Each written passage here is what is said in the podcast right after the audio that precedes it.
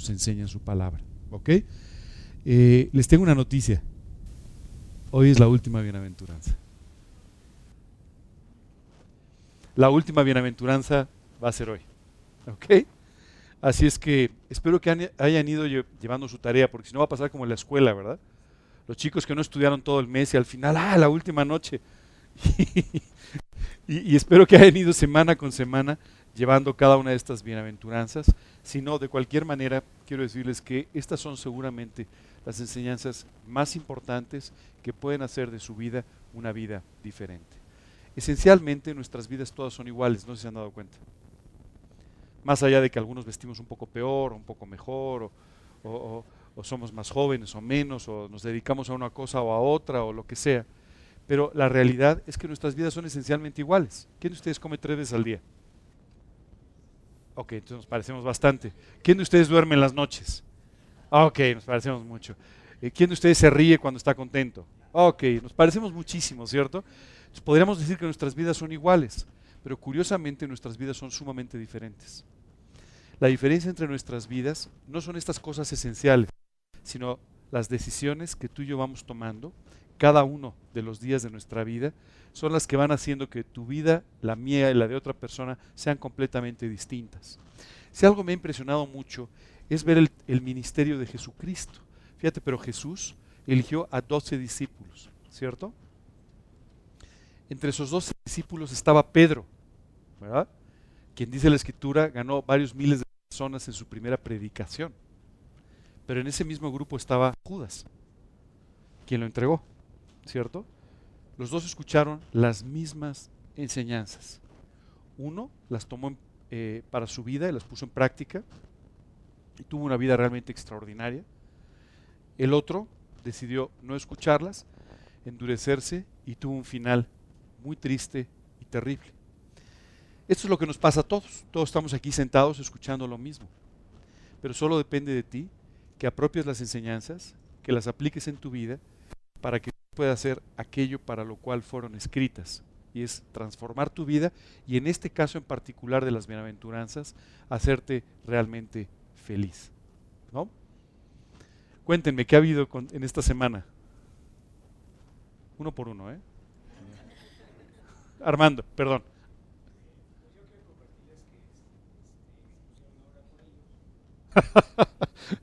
bueno, vamos a entonces a, ir justamente al Evangelio de Mateo, en el capítulo 5. Hoy vamos a estudiar la última de las bienaventuranzas. Eh, seguramente si ustedes leen van a decir, no, pero faltan dos. No, en realidad las dos últimas bienaventuranzas son una misma. Vamos a, pasar el día de hoy eh, un poco por, por, eh, por, estas dos bienaventuranzas que están ligadas y vamos a ver un poco de qué se trata. Comienza diciendo, bienaventurados los que padecen persecución por causa de la justicia, porque de ellos es el reino de los cielos. Cuando empezamos con las bienaventuranzas, yo les había dicho que en muchas ocasiones nosotros malinterpretamos algunas de las cosas eh, que aparecen en estas bienaventuranzas, ¿verdad? Eh, y muchas veces nos encontramos con valores y antivalores. Déjame explicar un poco esto. Muchas veces los antivalores o los valores que están en la Biblia los llamamos antivalores porque van en contra de los valores que en forma natural tú y yo desarrollamos. Por ejemplo, todos, ¿quién, de, usted está de acuerdo con que hay que perdonar a las personas? Todos, ¿verdad? Pero estoy seguro que todos escucharon, memorizaron eso de perdono pero no olvido, ¿verdad? Y esto es básicamente uno de estos valores que tú y yo aprendimos. Sí, sí, sí, pasa por alto las cosas, pero no las olvides. Y esto es lo que ha hecho que tú y yo en realidad no perdonemos a la gente. Cuando la Biblia nos dice que tenemos que perdonar, nos dice tienes que olvidar por completo aquello que te hicieron y tienes que amar a aquel que te ofendió aún más de lo que lo amabas antes. Y por supuesto esto va muy en contra a veces de nuestros propios valores naturales. Estos son estos antivalores que Dios nos enseña y que van en contra de los valores que tú y yo aprendimos desde que nacimos y que en realidad lo único que han hecho por nuestra vida es hacernos infelices y llevarnos a vivir separados de Dios. Así es que hoy te quisiera pedir que una vez más hagas a un lado todas estas ideas personales o todos estos valores para permitirle a Dios que te enseñe la forma correcta de vivir. Eh, esta bienaventuranza comienza diciendo, bienaventurados o, felices los que padecen persecución por causa de la justicia. Y hay veces que tú y yo pensamos, ah, estos son los presos, son las personas que están por ahí, que, a los que están persiguiendo. No, no, no, no, no. Dice por causa de la justicia, no por causa de la injusticia. ¿no? no se trata de delincuentes, no se trata de bandoleros, no se trata de personas que han quebrantado la justicia humana. Se trata de aquellos que son perseguidos por causa de la justicia, es decir, por vivir en la justicia de Dios. ¿De acuerdo? Dice entonces, felices son los que padecen persecución por causa de la justicia, porque de ellos es el reino de los cielos. Una de las cosas que más me ha llamado la atención es cómo muchas veces eh, nos encontramos en sociedades que son muy tolerantes. No sé si ustedes se han dado cuenta, pero México ha sido un país que se ha convertido en un país sumamente tolerante, ¿verdad? Hoy en día este, podemos tener eh, marchas como tuvimos hace unas semanas, ¿no? Eh, para ciertas comunidades, o podemos tener ciertas cosas que son muy tolerantes. La tolerancia termina cuando hablas de Cristo. Eso es lo que siempre me ha llamado mucho la atención. Porque cuando tú hablas de Cristo, tú te identificas con Él, resulta que ya no hay tal tolerancia. ¿verdad? Cuando tú dices, oye, es que la Biblia dice esto y por lo tanto yo considero que eso está mal, se acabó la tolerancia, ¿verdad? Cuando tú dices, mira, es que yo creo en esto y vivo de esta manera, se acabó la tolerancia. Hace, hace unos años recuerdo que me invitaron a una cena de trabajo. Y entonces estábamos invitados todo un grupo de personas. Y cuando nos sentamos ahí, empezaron a ofrecer eh, vino, ¿cierto? Y entonces la persona que estaba sentada a mi lado dijo, gracias, yo no, porque es que estoy tomando unas medicinas. Ah, no, no. Sí, claro, Entonces dije, no, yo tampoco. ¿Estás tomando medicinas? No, es que eh, yo no tomo por convicciones. He decidido dejar de hacerlo por el Señor. ¿Cómo? No puede ser. Le dije, a ver, espera. Las convicciones son menos importantes que la penicilina, pues ahora sí estamos confundidos, ¿verdad? Pero, ¿sabes? Eso es lo que nos pasa.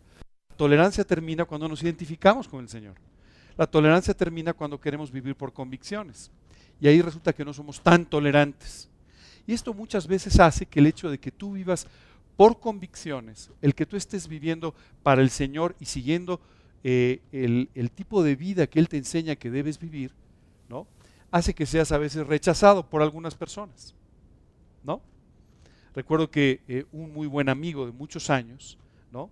Eh, eh, antes de que yo tomara esta decisión de invitar a Cristo a mi corazón, después se distanció mucho cuando yo tomé esta decisión. Y unos años después me dijo, oye, ¿sigues metido en esa cosa ahí de la Biblia? Dije, sí, sí, sí, sigo a Cristo todavía. Ah, es que eso nos separó mucho. No, no, le dije, no, eso nos separó mucho.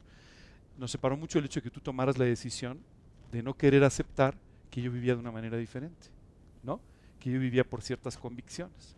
Y muchas veces esto es exactamente lo que nos sucede. Y esto hace que a veces tú y yo podamos sufrir cierto nivel de persecución. Ahora, déjame decirte que eh, cuando tú y yo hablamos de persecución, pues hablamos muchas veces de que pues, un familiar ya no está de acuerdo con lo que tú opinas, o un amigo ya no te invita a su casa porque pues, tú no quieres vivir de esa manera, o porque tú estás eh, hablando de la Biblia, o alguna otra cosa, ¿cierto?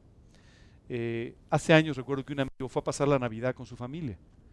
Y entonces, eh, cuando ya sabes, noche del 24, todo adornado, villancicos, música navideña, todo precioso, ya sabes, todo, ¿no? Y entonces él se voltea y dice, pues yo creo que deberíamos darle las gracias a Dios por el día. No, a ver, no te confundas, este no es momento de hablar de Dios. 24 de diciembre en la noche, entonces ¿cuándo es momento de hablar de Dios? Entonces no hay momento de hablar de Dios. Bueno, muchas veces lo que sucede es que tú y yo experimentamos ese nivel de persecución o ese nivel de rechazo, que es un nivel relativo de rechazo, ¿cierto? Hay veces que hay personas que no están de acuerdo contigo, hay personas que si tú les hablas de Cristo no les parece, o tal vez no te inviten a una reunión, o alguna cosa así, y muchas veces esto nos aflige. Y es normal que a ti y a mí nos aflija. Dice la Biblia que cualquiera que quiere vivir piadosamente va a sufrir persecución. Así dice un versículo. Es decir, siempre que tú quieres vivir por principios, una forma piadosa, siempre va a haber personas que no estén de acuerdo y digan, pues mira, yo no quiero vivir así, entonces ya no me simpatiza tener tu amistad o, o tener tu compañía o alguna cosa de este tipo. Pero la realidad es que cuando tú y yo hablamos de persecución, a veces hablamos de algo mucho más profundo que todo eso. Y hablamos incluso de personas que pierden la vida por causa del Evangelio. Y hablamos de personas que en realidad no pueden eh, vivir una vida normal, normal por causa del Evangelio. El día de hoy, por eso es que tenía tanto interés en conectarme a Internet, el día de hoy me gustaría presentarles un video antes de que sigamos.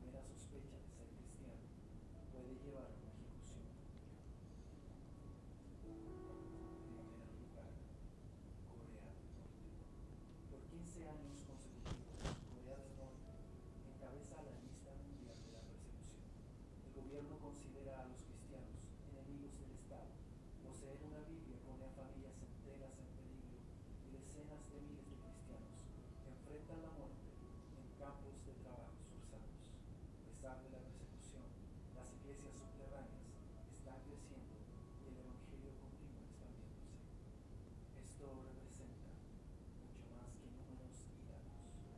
Son historias de cristianos que tuvieron que ocultarse. Puertas abiertas, la voz a los cristianos perseguidos y pide oración de apoyo. Visite nuestro sitio y descubra cómo puede ayudar a los cristianos perseguidos.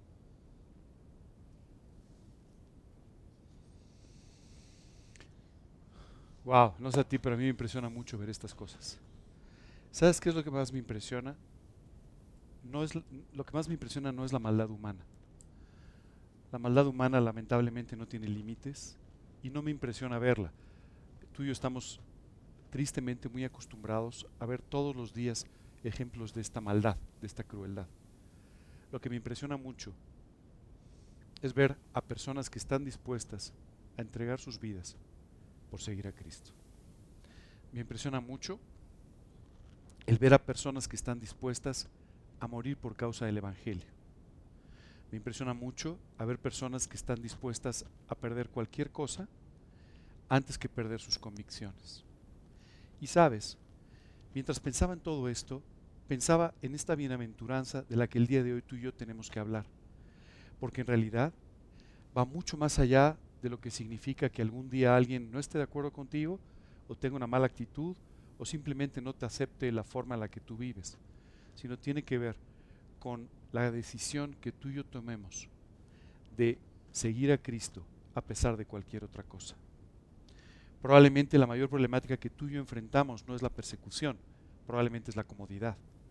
Y la comodidad muchas veces es un terrible obstáculo que hace que los creyentes no vivan para Cristo o no se definan a vivir para Cristo.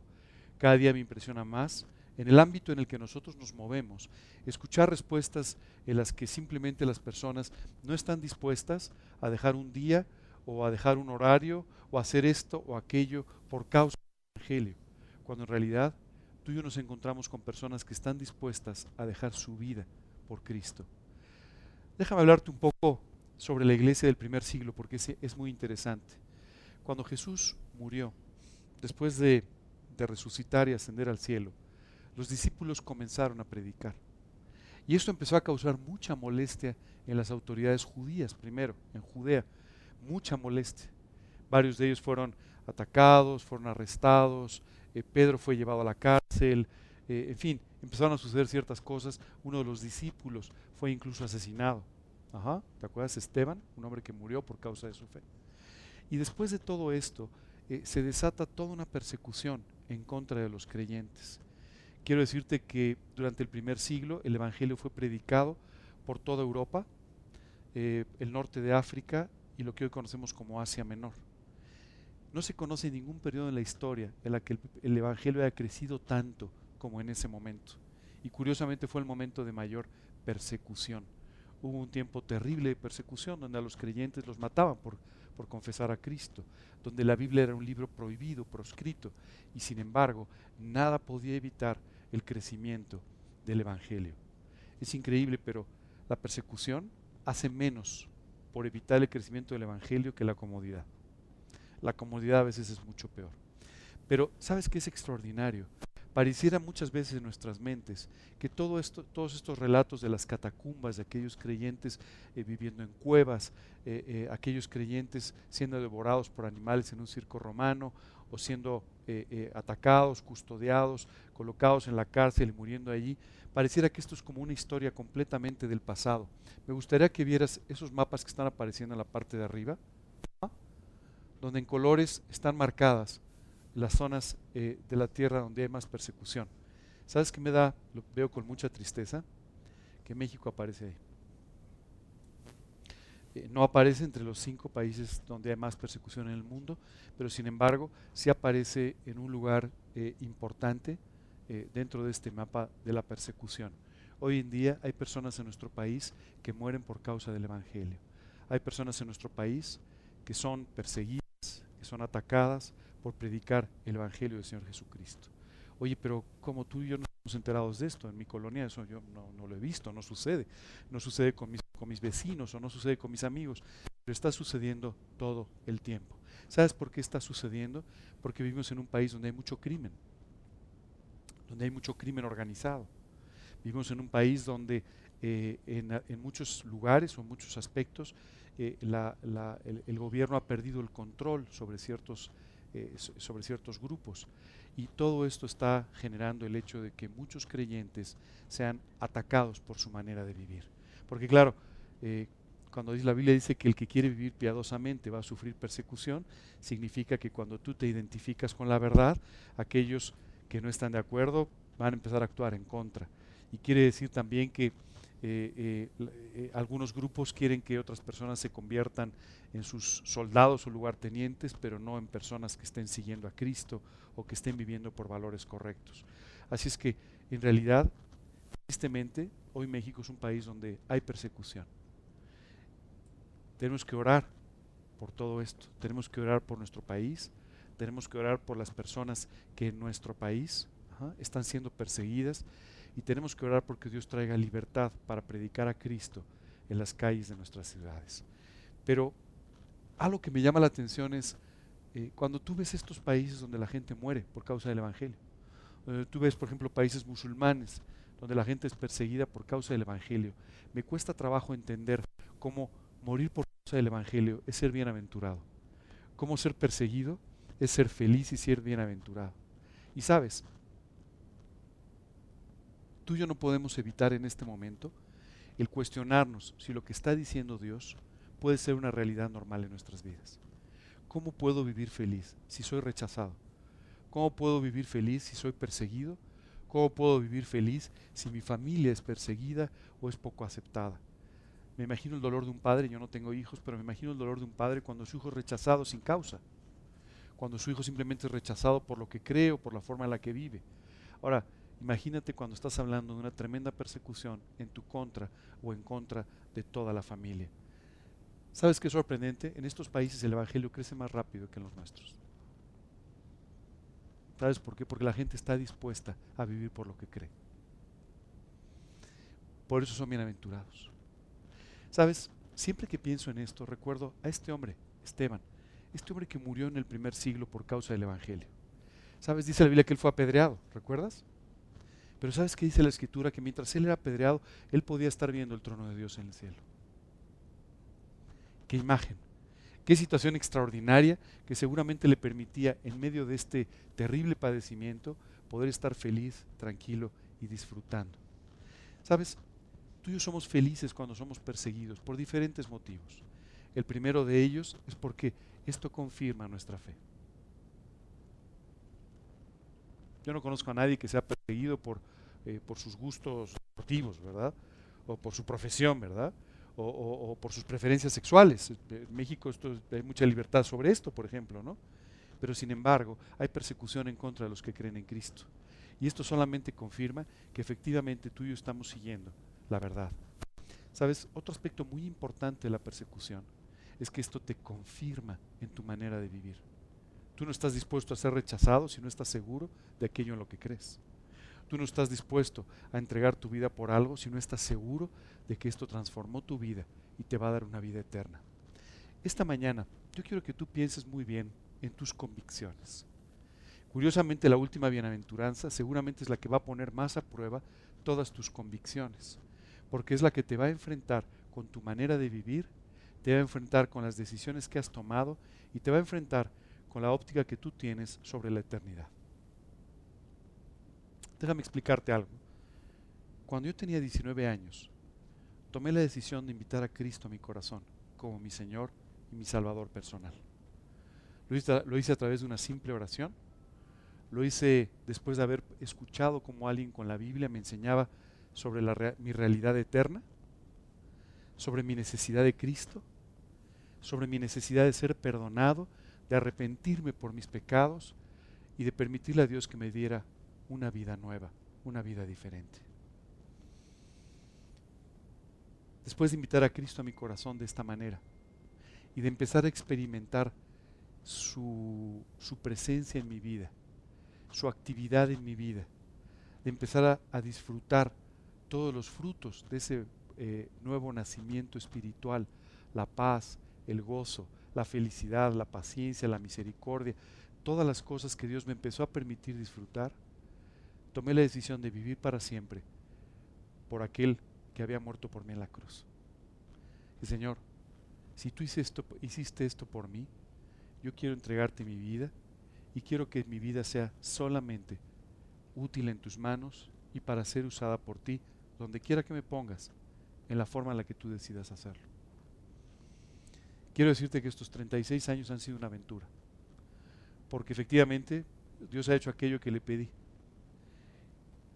Y desde aquel momento en el que le di un sentido a mi vida, he podido compartir de este sentido de la vida con otras personas que de igual manera necesitan entender lo que Cristo hizo por sus vidas. Hoy quiero preguntarte algo. ¿Tú tienes seguridad de esta relación personal con Dios? ¿Estás seguro de que el Señor Jesucristo entró a tu vida, te perdonó, te salvó y está guiando tu vida? Si tú no tienes esta seguridad, el día de hoy tú tienes que tomar o confirmar esta decisión por Cristo. Porque esta decisión es la que va a cambiar tu eternidad. ¿Por qué Pedro estuvo dispuesto a predicar el Evangelio a pesar de la persecución? ¿Por qué Pedro estuvo dispuesto a morir por Cristo? No sé si sabes, pero a Pedro lo crucificaron. Él había pedido a Jesús eh, vivir y morir como Él. Y cuando lo fueron a crucificar, Él pidió que lo crucificaran de cabeza porque Él no se sentía ni siquiera ni siquiera merecedor de morir como Jesús. ¿Por qué una persona toma una decisión como esta de dejar absolutamente todo en su vida y solamente vivir por Cristo y solamente predicar el Evangelio al grado de morir por Él y al grado de morir feliz por Él? La segunda pregunta muy importante es, ¿y lo harías tú? Yo sé que esta es una decisión a la que normalmente no nos enfrentamos porque, pues, porque no tenemos esos niveles de persecución, ¿verdad? No hay nadie que te esté asomando así por una ventana y te diga, reniega de Cristo, te aviento, ¿verdad? Eh, no, no, no, no es así, ¿cierto? Pero la realidad es que tú y yo tendríamos que examinar nuestro corazón y ver si hemos tomado esta decisión por Cristo. Y es así, si hemos tomado la decisión de entregarle por completo nuestras vidas. Curiosamente, cuando tú y yo hablamos de, de Pedro, cuando tú y yo hablamos de las personas que han decidido entregar por completo sus vidas a Cristo, nos encontramos con vidas de personas completamente felices. Es decir, si es bienaventurado el hecho de sufrir persecución por causa del Evangelio.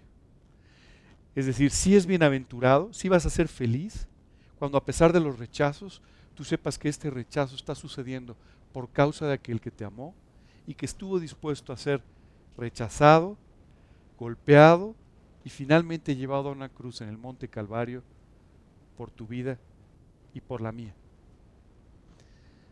Aunque no, no estamos sujetos a este tipo de presiones o a este tipo de ataques o a este tipo de persecuciones tan violentas, el día de hoy te quisiera preguntar, si tú estás dispuesto no a morir por Cristo, sino a vivir por Él. Si esta mañana yo te preguntara, ¿estás dispuesto a morir por Cristo? Probablemente me dirías sí. ¿No? De todos modos sabes que nos vamos a morir, ¿verdad? Pero la pregunta importante es si estás dispuesto a vivir todos los días por el Señor Jesucristo. Si tú estás dispuesto, Dios te va a hacer feliz. Dice la escritura que quienes viven de esta manera van a heredar, dice, el reino de los cielos. Déjame regresar a nuestra presentación.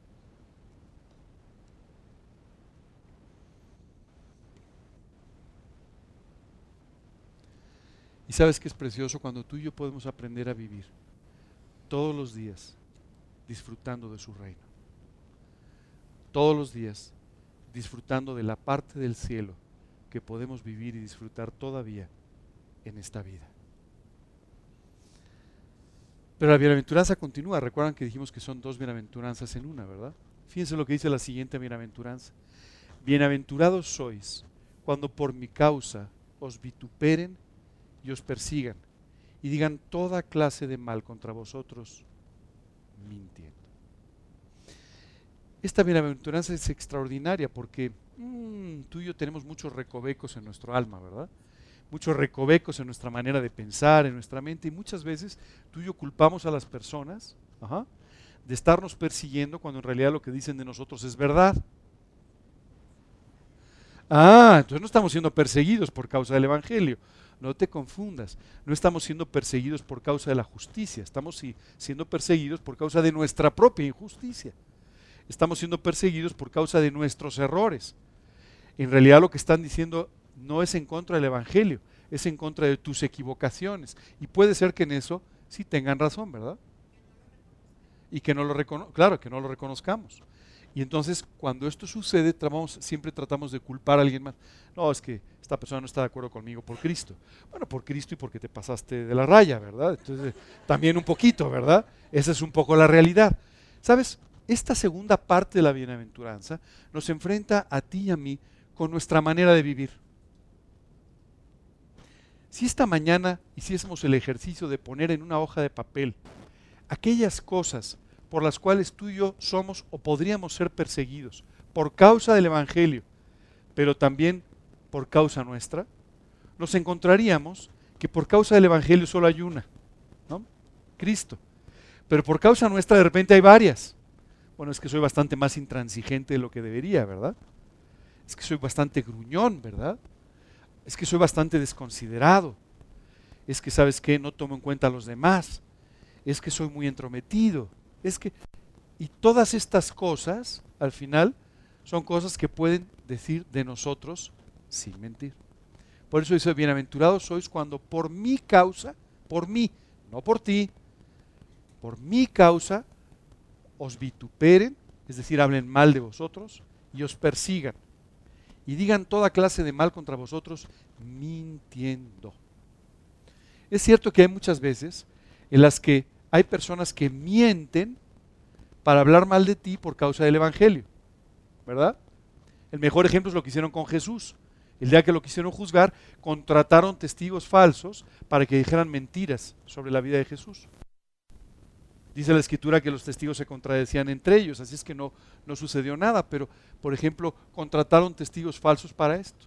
Y hay veces que a ti y a mí nos pueden eh, culpar de cosas que no hacemos, que no hemos hecho, simplemente por causa del Evangelio. Esto es posible.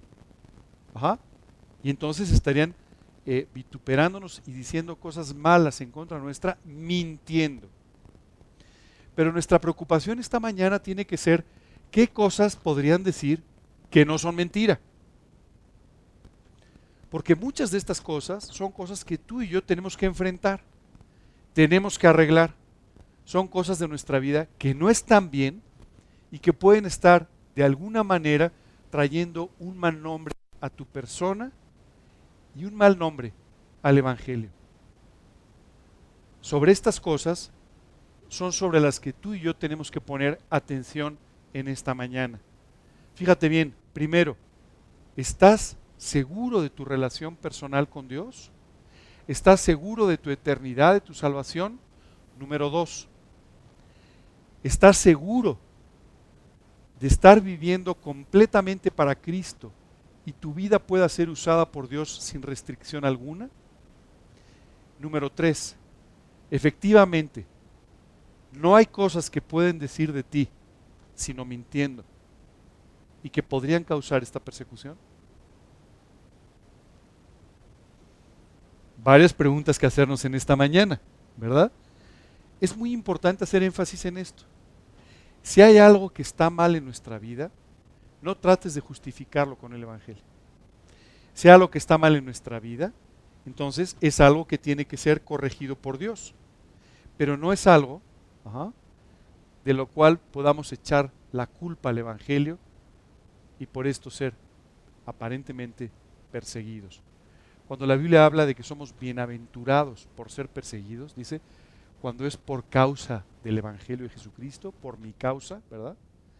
Y cuando nos vituperen, nos persigan, digan toda clase de mal contra nosotros, mintiendo. ¿De acuerdo? Entonces tú y yo podemos ser bienaventurados. Entonces tú y yo podemos ser felices y gozarnos en que esto que está sucediendo viene de parte de Dios. Y esto es muy importante, porque cuando tú y yo somos perseguidos de esta manera, tenemos que aprender a tener la actitud correcta. Sabes, yo he visto muchos cristianos que se tropiezan cuando alguien habla mal de ellos.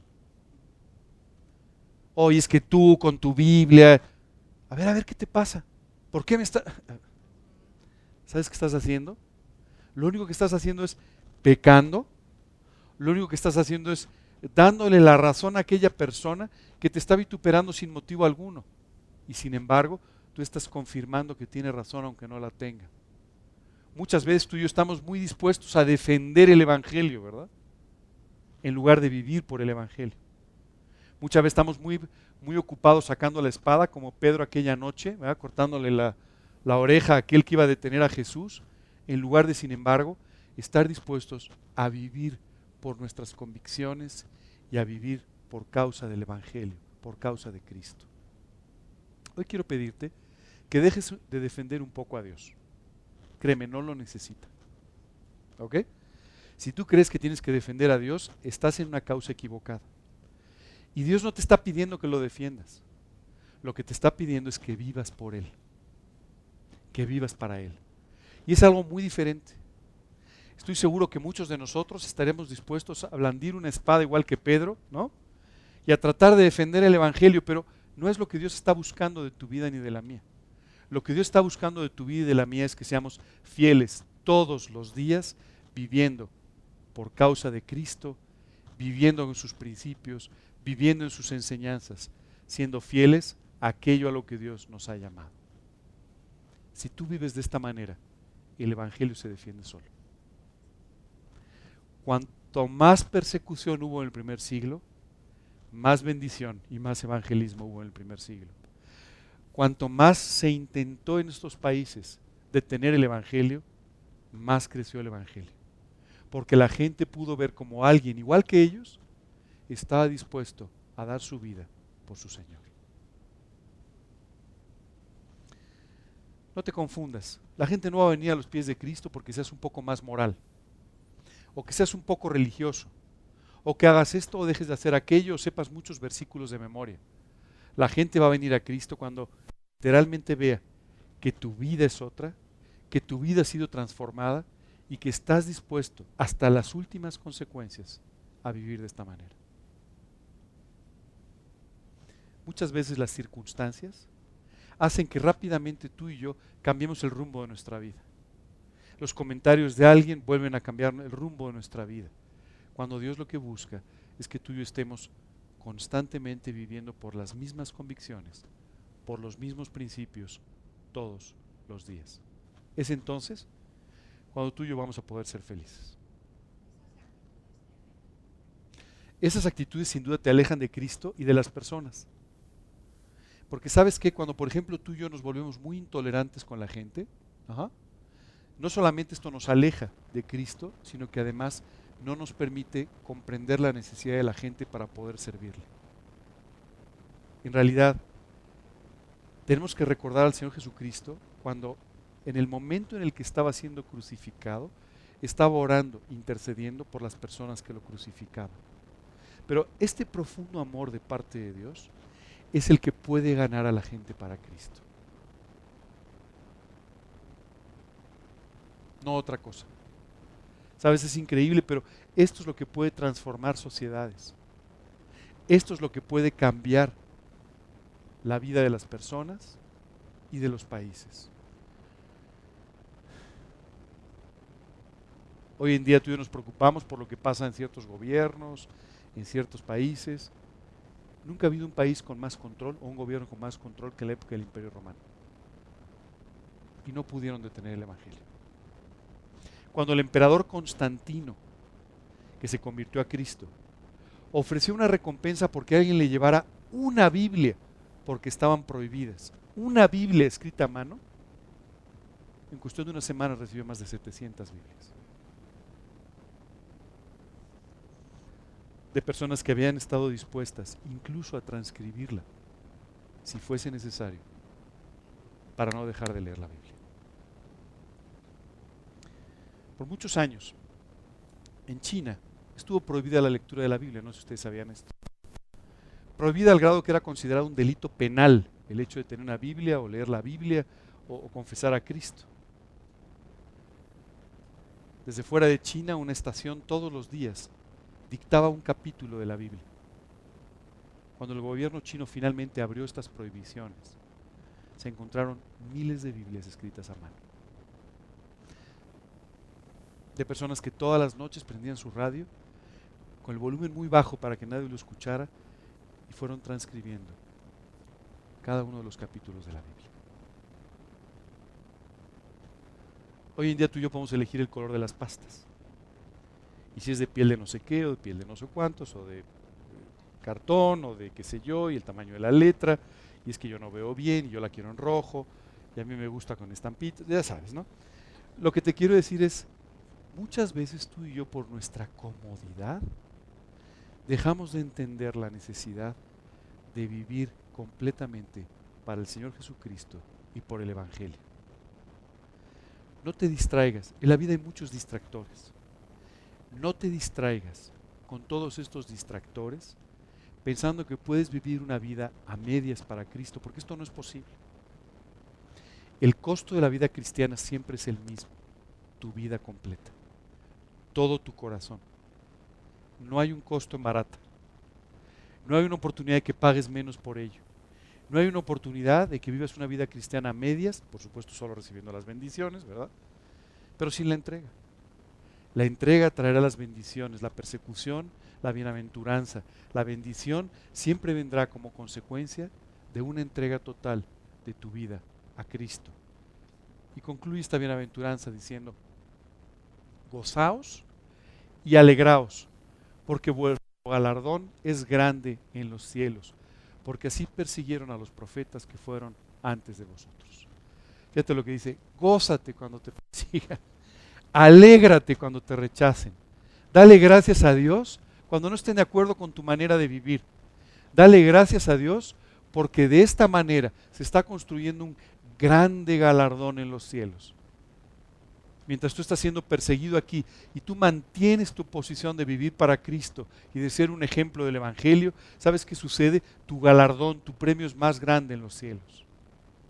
Y algún día después de haber sido menospreciado, de haber sido ofendido, insultado, perseguido, incluso muerto por causa del Evangelio, llegarás a recibir una recompensa por la fidelidad de tu vida.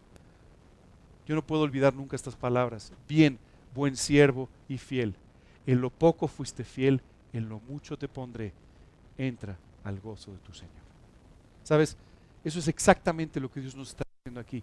Sé fiel en lo poco. Sé fiel en lo que te estoy poniendo en tus manos. Sé fiel en las situaciones que estás enfrentando. Sé fiel en la persecución y de esta manera tú vas a ser bendecido por mí. Dice, pero además tengo otra noticia. ¿A quién de ustedes le gustaría parecerse a Isaías? O a Juan. O a, a mí sí, no sé a ti, pero a mí me encantaría, sobre todo a Isaías, ¿no? Pero, o a Juan, o qué sé yo, a Lucas. Te tengo una gran noticia, dice, porque así persiguieron a los profetas que fueron antes de vosotros. Así es que algún día te vas a poder tomar del brazo y decir, Juan, tú y yo estuvimos en la misma lucha. Amigo Isaías, tú y yo pasamos por los mismos vituperios, pero aquí estamos. Fuimos felices y además pudimos vivir con victoria.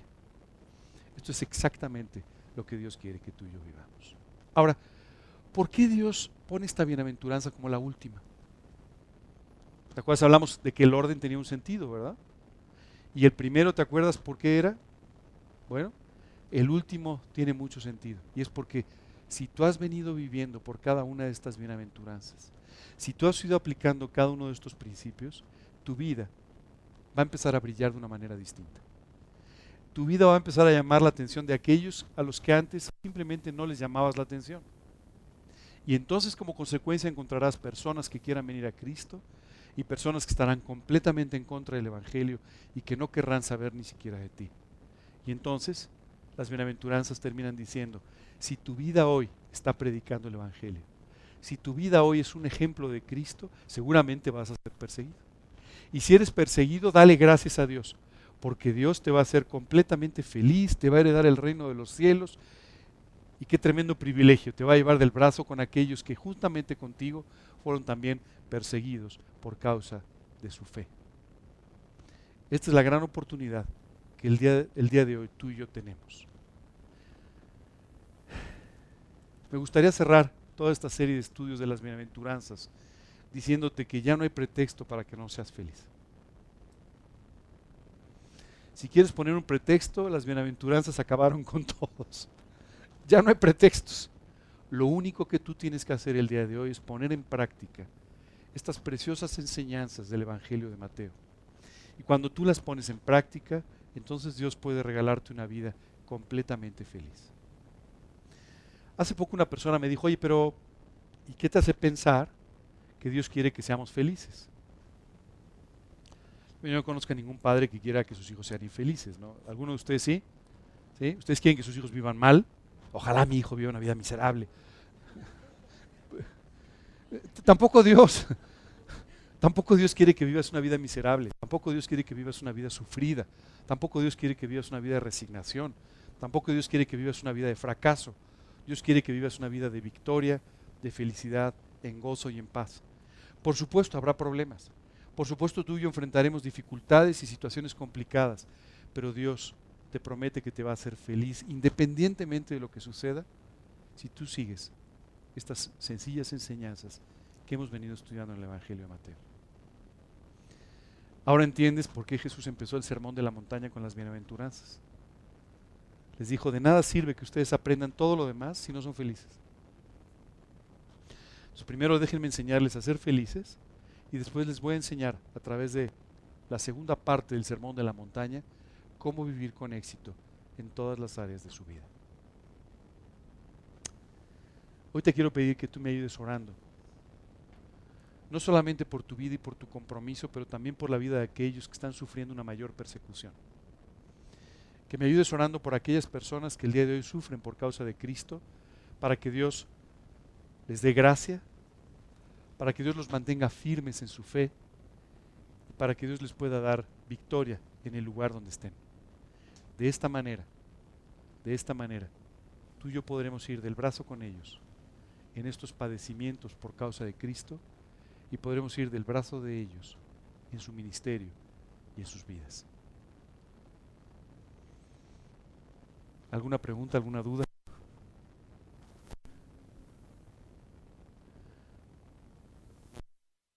Por favor. Dime.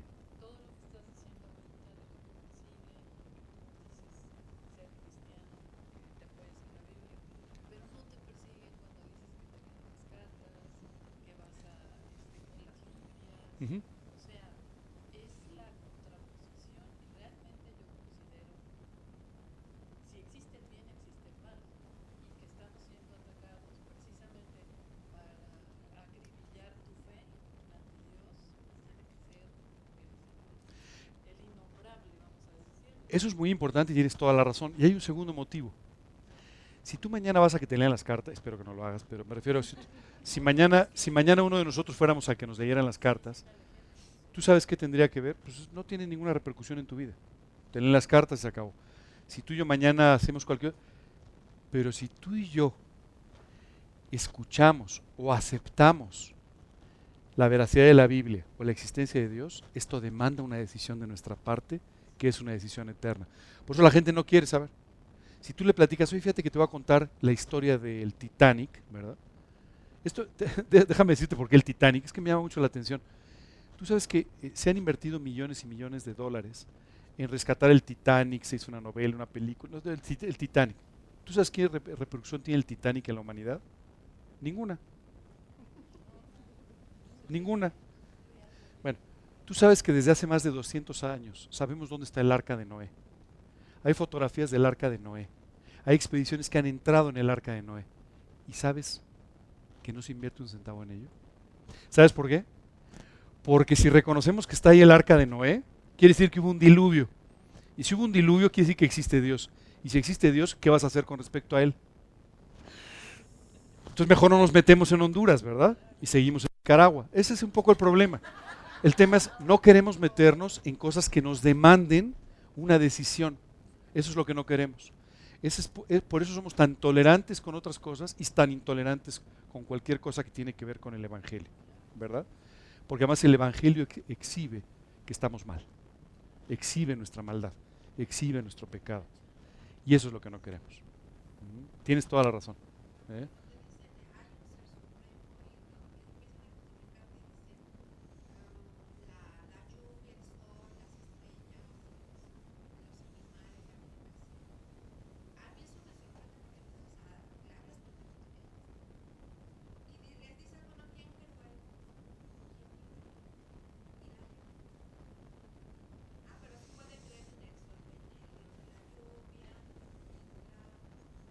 Porque no importa.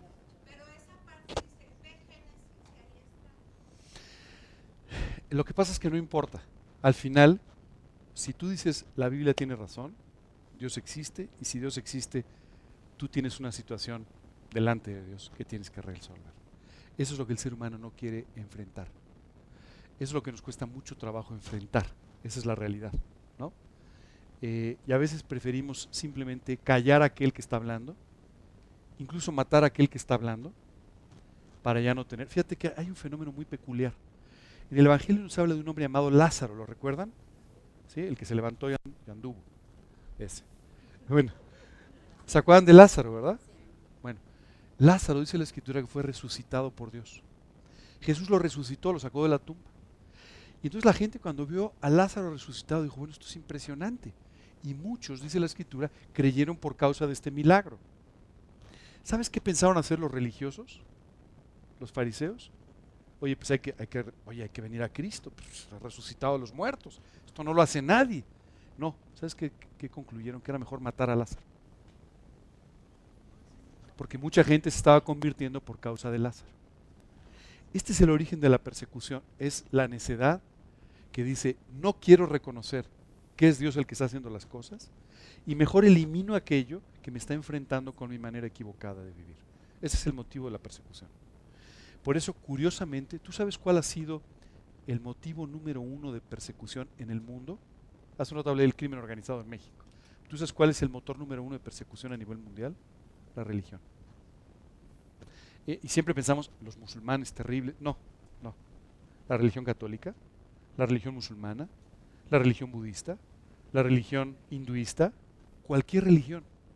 Porque simplemente la idea es, no, no, no, no, no nos digas que tenemos que buscar a Dios, porque nosotros buscaremos a Dios como nosotros decidamos, no como Dios diga. Es que no me digas lo que Dios dice, porque yo quiero hacer lo que yo quiero. Este es el origen de la persecución. Y es por eso que dice que cualquiera que quiere vivir piadosamente va a sufrir persecución. Cuanto más te identifiquen con Cristo, más lógicamente van a rechazar ciertos aspectos de tu vida o tu vida entera. ¿no? Esa es la, realidad. Qué, qué, impresionante, ¿verdad? ¿Sí?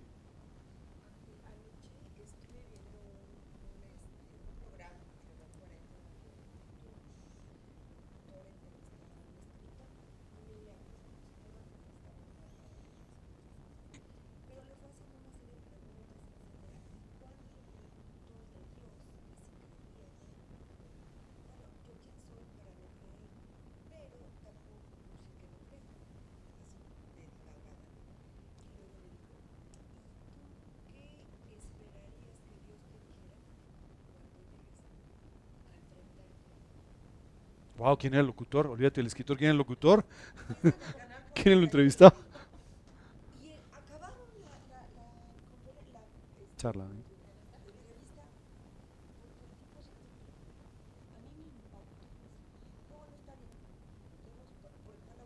el Demos por terminado el tema. Demos por terminado el tema porque con la respuesta ambigua que dio no le voy a dar. Supongamos que crees, ¿qué te gustaría? Wow. Te lo voy a agradecer, me encantaría verlo.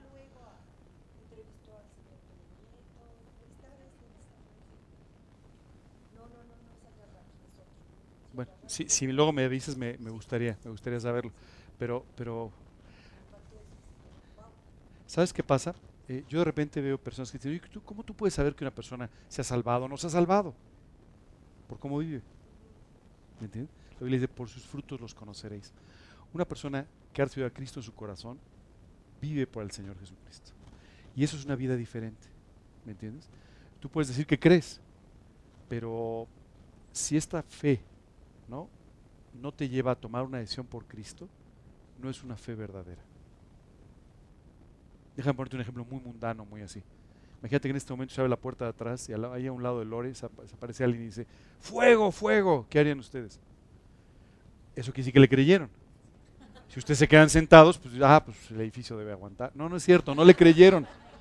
No le creyeron. Cuando tú crees, tú actúas en consecuencia. Pues es una realidad. Entonces, si tú crees que que hay un Dios, actuarás en consecuencia. Si tú crees que tu vida está mal por lo que Dios dice, actuarás en consecuencia. Si tú crees que Dios tiene una vida abundante para ti, le entregarás tu vida y actuarás en consecuencia. Si no, no lo vas a hacer. Si no, no lo vas a hacer. Muy bien. ¿Alguna pregunta? ¿Duda? Hemos batido el récord, efectivamente. En este estudio de las bienaventuranzas hemos logrado que no haya una sola pregunta. Ha habido este, comentarios, todo, pero no una sola pregunta. Lo que pasa es que creo que las bienaventuranzas son muy evidentes, o sea, no te dejan lugar a duda, te dejan espacio para que creas y lo vivas, pero no te dejan espacio para dudar. Muy bien, pues si les parece bien, vamos a terminar con una oración. Este, otra vez les voy a pedir que escuchen tres minutitos una canción. Lo de los ojos cerrados es nada más para que se concentren, ¿no? Porque si no, cuando tienes los ojos abiertos estás pensando en el color de la camisa de Ángel o yo que sé, cualquier cosa. Entonces nada más para que se concentren un poquito, ¿ok? Y después platicamos un poco más. Vamos a, orar. Eh, eh, Laura, ¿nos quieres una oración, por favor?